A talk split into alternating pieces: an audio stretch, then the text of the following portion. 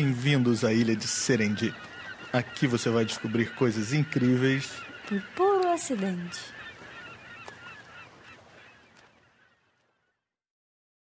Voltamos, pessoal. Bem-vindos à ilha de Serendip, onde contamos as histórias que acontecem nos bastidores da ciência. As histórias que você não conhecia sobre as grandes descobertas e invenções. E hoje continuamos com a segunda parte do episódio sobre a descoberta da insulina. Meu nome é Muriel de Souza Lobo, sou física e pesquisadora do Imetro. E eu sou Leandro Lobo, microbiologista e professor da UFRJ. E esse lobo no final dos nossos nomes não é coincidência, não. Nós somos um casal de cientistas e podcasters. E hoje vamos continuar contando a história da descoberta da insulina, que é o hormônio responsável pela regulação metabólica de açúcares no nosso corpo. Isso aí. Se você não ouviu ainda, corre para escutar a primeira parte desse episódio onde nós contamos para que serve a insulina.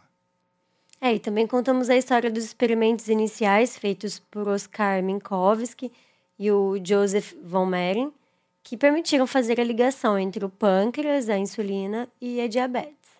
E como prometido, nós continuamos contando essa história. Só que agora nós vamos focar nos experimentos posteriores à descoberta do Minkowski e do Mering, os experimentos que permitiram o isolamento da insulina. Isso mesmo. É porque apenas mostrar que a insulina era produzida no pâncreas não foi suficiente para tratar a diabetes. Foi um passo muito importante para descobrir o fundamento dessa doença. Então, a partir daí, as chances de desenvolver um tratamento aumentaram muito. É isso. Agora, os cientistas já sabiam de onde vinha a preciosa insulina, mas ela precisou ser purificada antes de ser usada. E isso por si só era um enorme desafio naquela época. Mas os cientistas perceberam que essa molécula era essencial para tratar a diabetes, pelo menos para dar uma chance às pessoas que sofriam dessa doença. Porque na década de 20, os médicos davam aos recém-diagnosticados né, com diabetes algumas semanas de vida. Alguns pacientes que eram considerados sortudos tinham uma sobrevida de meses ou raramente anos. Mas, na maioria das vezes, os pacientes faleciam em pouco tempo devido à falta da insulina no organismo. É. Eu acho que nós podemos explicar rapidamente para que serve a insulina, né? É, de maneira bem simples, a insulina ela se liga a um receptor nas nossas células e isso desencadeia uma cascata de sinalização, como se fosse um mensageiro. E o resultado desse sinal é a abertura de canais na membrana das nossas células que permitem a entrada do açúcar. A insulina controla vários outros processos. E o metabolismo humano é algo muito, mas muito complexo. A insulina pode afetar como nosso corpo produz lipídios, né, as gorduras, como quebra proteínas e até mesmo na síntese de DNA. Quando o seu organismo não produz insulina, você se torna diabético. E existem dois tipos principais de diabetes. No tipo 1, o pâncreas não produz mais insulina. E as células beta, que ficam nas ilhotas de Langerhans, que a gente comentou no episódio número 1, elas são destruídas pelo nosso sistema imune. Nesse tipo, se sabe que existe uma influência genética. E no diabetes tipo 2, o pâncreas produz insulina, mas não o suficiente. Ou então o indivíduo não responde bem a ela. Pessoas que apresentam fatores de risco para o desenvolvimento da diabetes tipo 2 são as que têm pressão alta, colesterol alto ou estão acima do peso, né? Também pessoas com síndrome de ovários policísticos, apneia do sono, entre outras condições. E tem também a diabetes gestacional, que é aquela temporária, né? Só durante a gravidez. É, um tipo de diabetes passageiro, né? É, e diabetes é uma doença muito comum, né? No Brasil, o número de pessoas diagnosticadas com diabetes tem crescido assustadoramente nos últimos anos. O Ministério da Saúde estima que quase 9% dos brasileiros possuem diabetes. Uau! Isso é 60% mais do que há 10 anos atrás. Nossa, cresceu muito e o Brasil se tornou o quarto país no mundo com o maior número de diabéticos. Nossa, impressionante, né? É. E a maneira de tratar a diabetes é através da injeção de insulina, que não pode ser tomada como uma pílula, porque será quebrada durante a digestão, assim como a proteína dos alimentos. E ela deve ser injetada na gordura sob sua pele para entrar na corrente sanguínea. É isso aí. Mas para que isso fosse possível, foi preciso isolar e purificar a insulina. E essa é a nossa história de hoje. Uma história cercada de serendipidade e tretas. Vamos a ela, gente. Vamos nessa. A insulina foi purificada e testada em humanos no início do século passado por dois pesquisadores da Universidade de Toronto, no Canadá, Frederick Bunting e Charles Best. O Bunting ganhou um prêmio Nobel junto com o diretor do departamento onde ele fez essa descoberta, um cara chamado James McLeod. Isso é considerado uma das maiores injustiças da história do prêmio Nobel. Não ter dado prêmio por Charles Best e sim para o MacLeod, que basicamente não fez nada. Olha o spoiler que você já está dando Desculpa do episódio. O grande problema da extração da insulina é que as próprias enzimas do pâncreas acabam destruindo essa molécula. E o pâncreas produz muitas outras enzimas e proteínas que também contaminam, na época contaminavam os extratos preparados, né? Como nós contamos no episódio anterior, o pâncreas ele produz várias enzimas que fazem parte do nosso suco pancreático, né? Que são lançados no duodeno para fazer a digestão. É isso aí. Muitos outros pesquisadores na Europa já haviam tentado purificar a insulina. Por exemplo, Georg Zwelser em 1909 e Nicolas Paulescu em torno de 1916 eles conseguiram extratos que foram testado, testados com sucesso em animais. É, mas os testes sempre vinham acompanhados de problemas por causa desses contaminantes, né? Então eles nunca foram testados em humanos. E aí que entra nosso cientista, né? E a serendipidade desse episódio, que é um médico canadense chamado Frederick Benton. É. O Benton, ele era um médico cirurgião e havia trabalhado no exército. Ele até lutou na Primeira Grande Guerra Mundial. E foi esse camarada, junto com outros pesquisadores, que finalmente conseguiram realizar a proeza de, de isolar a insulina e testar com sucesso em humanos. Tá? A história começa quando Benton volta da guerra e resolve abrir o um consultório na cidade de London, na província de Ontário, no Canadá. Futuro muito promissor, né? Mas as coisas andavam meio devagar, poucos pacientes. Ele não estava se dando muito bem. Então, para completar o orçamento, ele começou a dar aulas na Universidade de Western Ontario. E adivinha sobre o que, que ele foi dar aulas? O pâncreas. Olha aí o pâncreas novamente, tadinho. Ninguém sabe para que serve, né? Inclusive o Bunting. Porque para dar essas aulas, ele teve que passar muito tempo na biblioteca estudando. E dizem que o Bunting tinha insônia. Então ele passava muitas madrugadas estudando. E foi uma dessas noites de insônia que ele se deparou com um artigo fazendo essa ligação entre pâncreas, as ilhotas de Langerhans e a diabetes.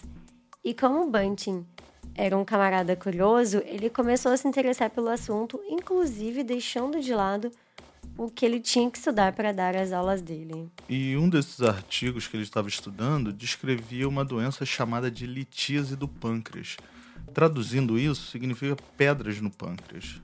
Tipo pedras nos rins, né? Tipo isso.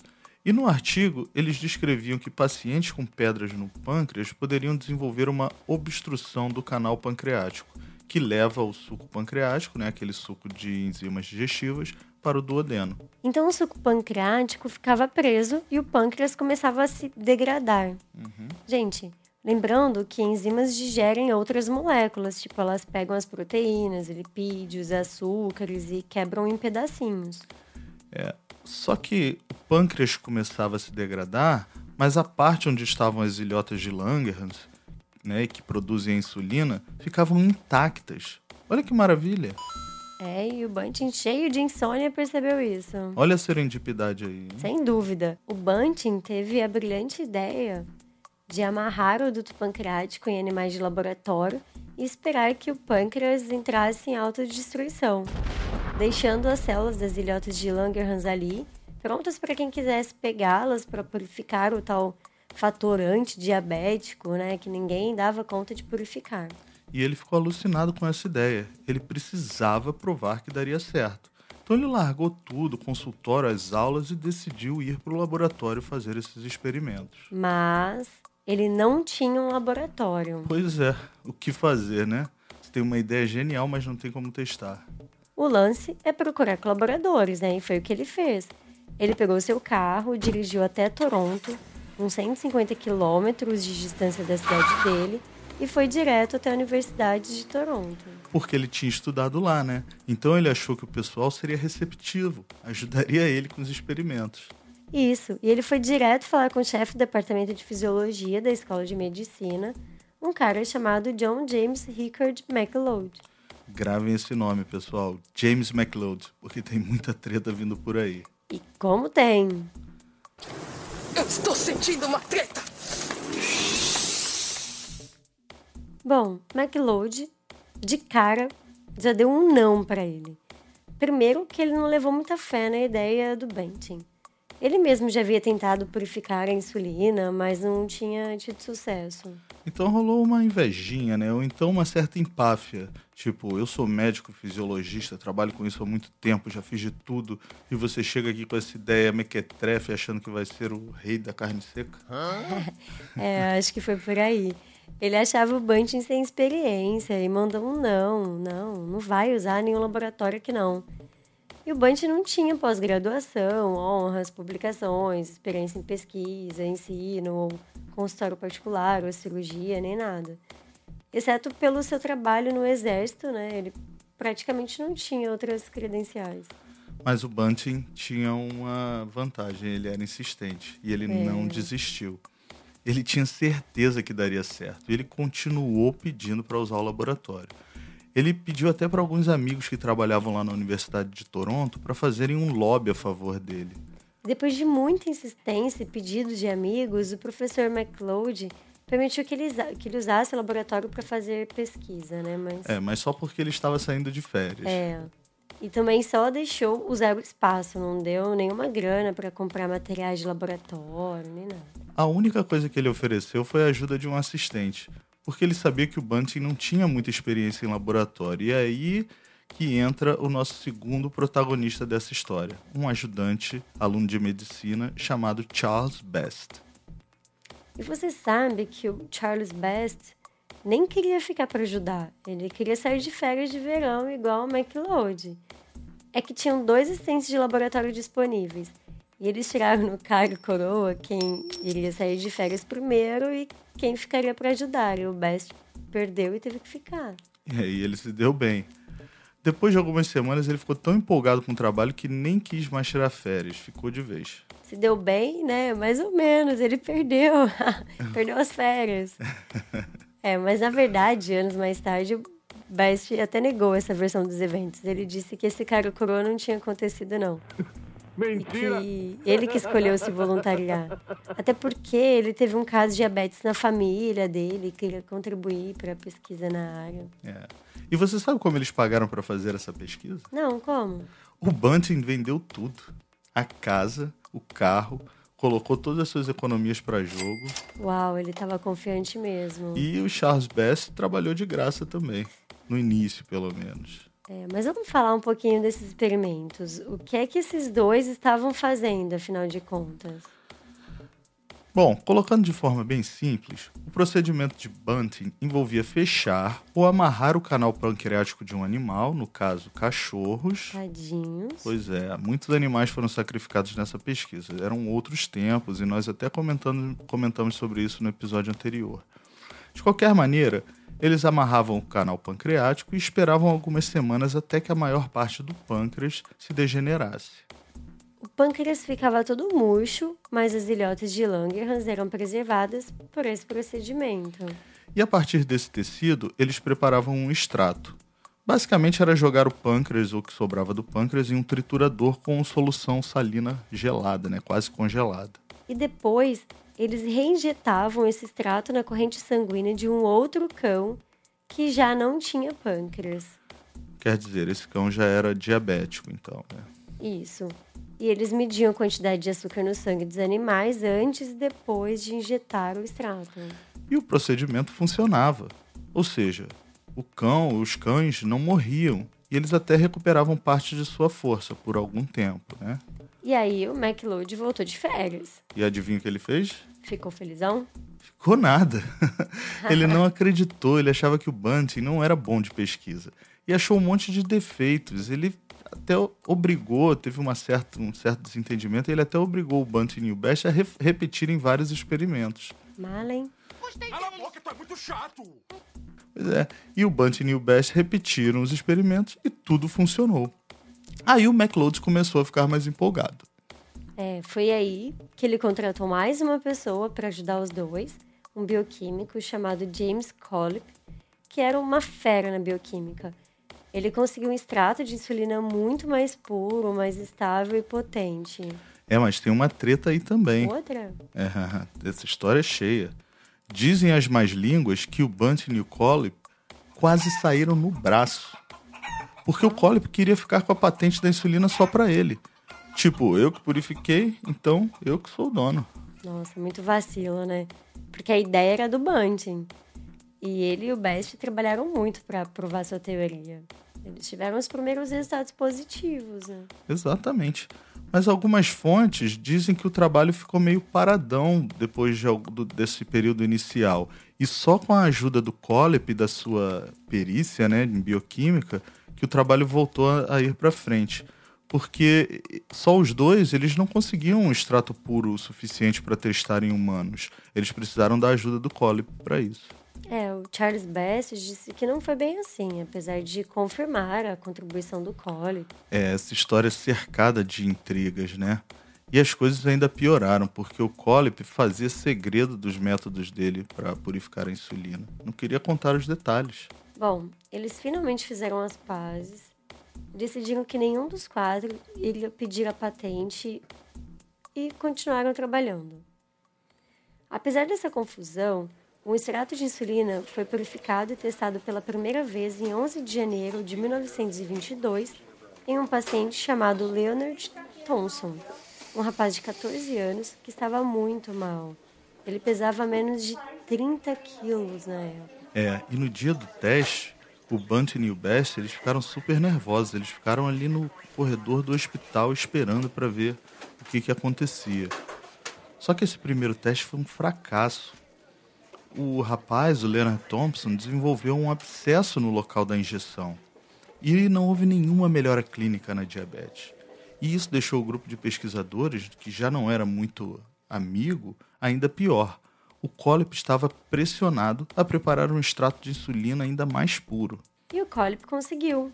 Ele aprimorou seus métodos e produziu uma insulina muito mais pura e que foi aplicada ao mesmo garoto, o Leonard, apenas 12 dias depois da primeira tentativa. E dessa vez o teste foi um sucesso.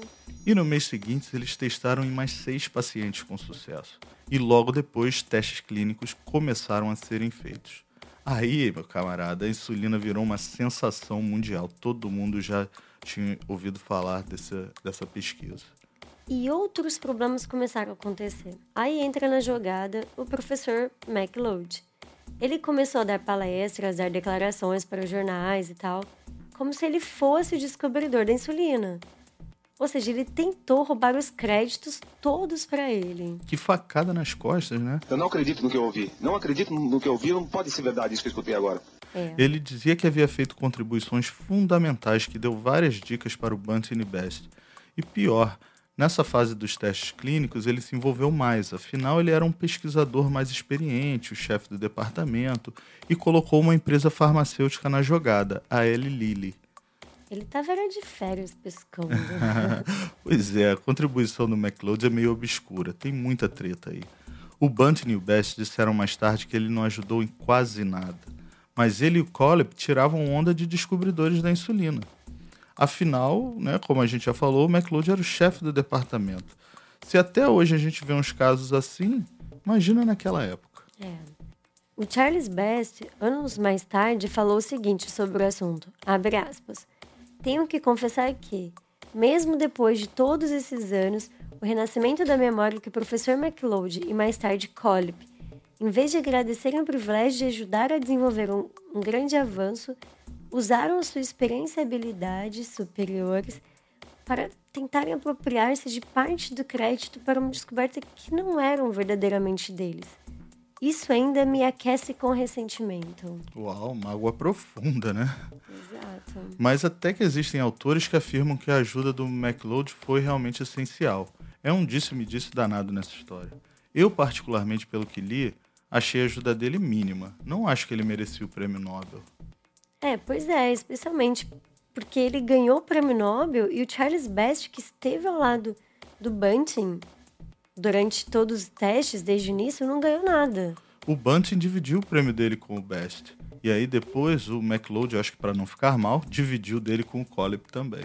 Anos depois, em 1981, depois que todos esses personagens já haviam morrido, Rolf Luft, ex-presidente do Comitê de Seleção Nobel para o Prêmio de Fisiologia ou Medicina, ele disse que, em sua opinião, o prêmio de 23 para Bunting e McLeod foi o pior erro da comissão.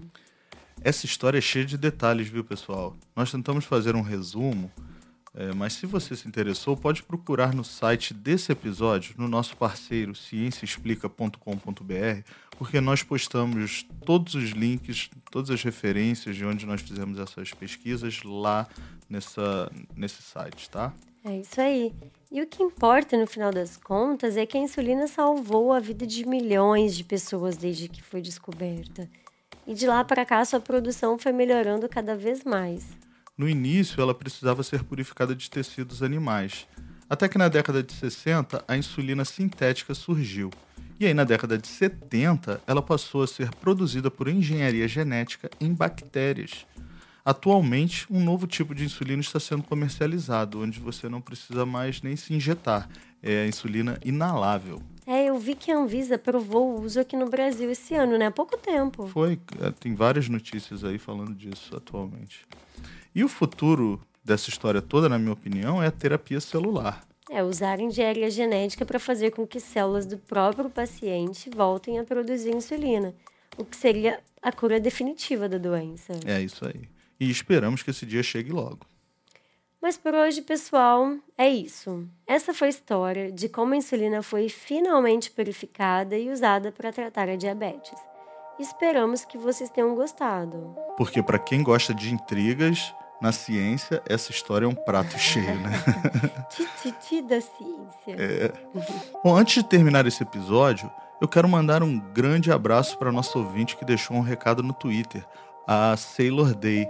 Ela disse que adorou o Serendip, que conta histórias curiosas das grandes descobertas da ciência de uma maneira divertida e rápida. Muito obrigado, viu? E um grande abraço. E vamos aproveitar para mandar um abraço para o pessoal de Alagoas. Temos muitos ouvintes em Maceió, Satuba, Atalaia. Muito legal saber que o podcast Serendip está alcançando muita gente pelo país. Isso aí, um abraço pessoal de Alagoas e nos sigam nas redes sociais para saber mais novidades sobre ciências. O e-mail do programa é professoradefísica.gmail.com. O meu e-mail, né? É o seu e-mail. é, o meu Twitter é arroba lobo underline lele. E agora nós fizemos um Twitter também para o podcast, assim fica mais fácil você acompanhar né, tudo que acontece com, no Serendip. É o arroba podcast Serendip. Super fácil, procura a gente lá no Twitter, tá? Então, abraços e até a próxima. Até a próxima, pessoal. Tchau, tchau.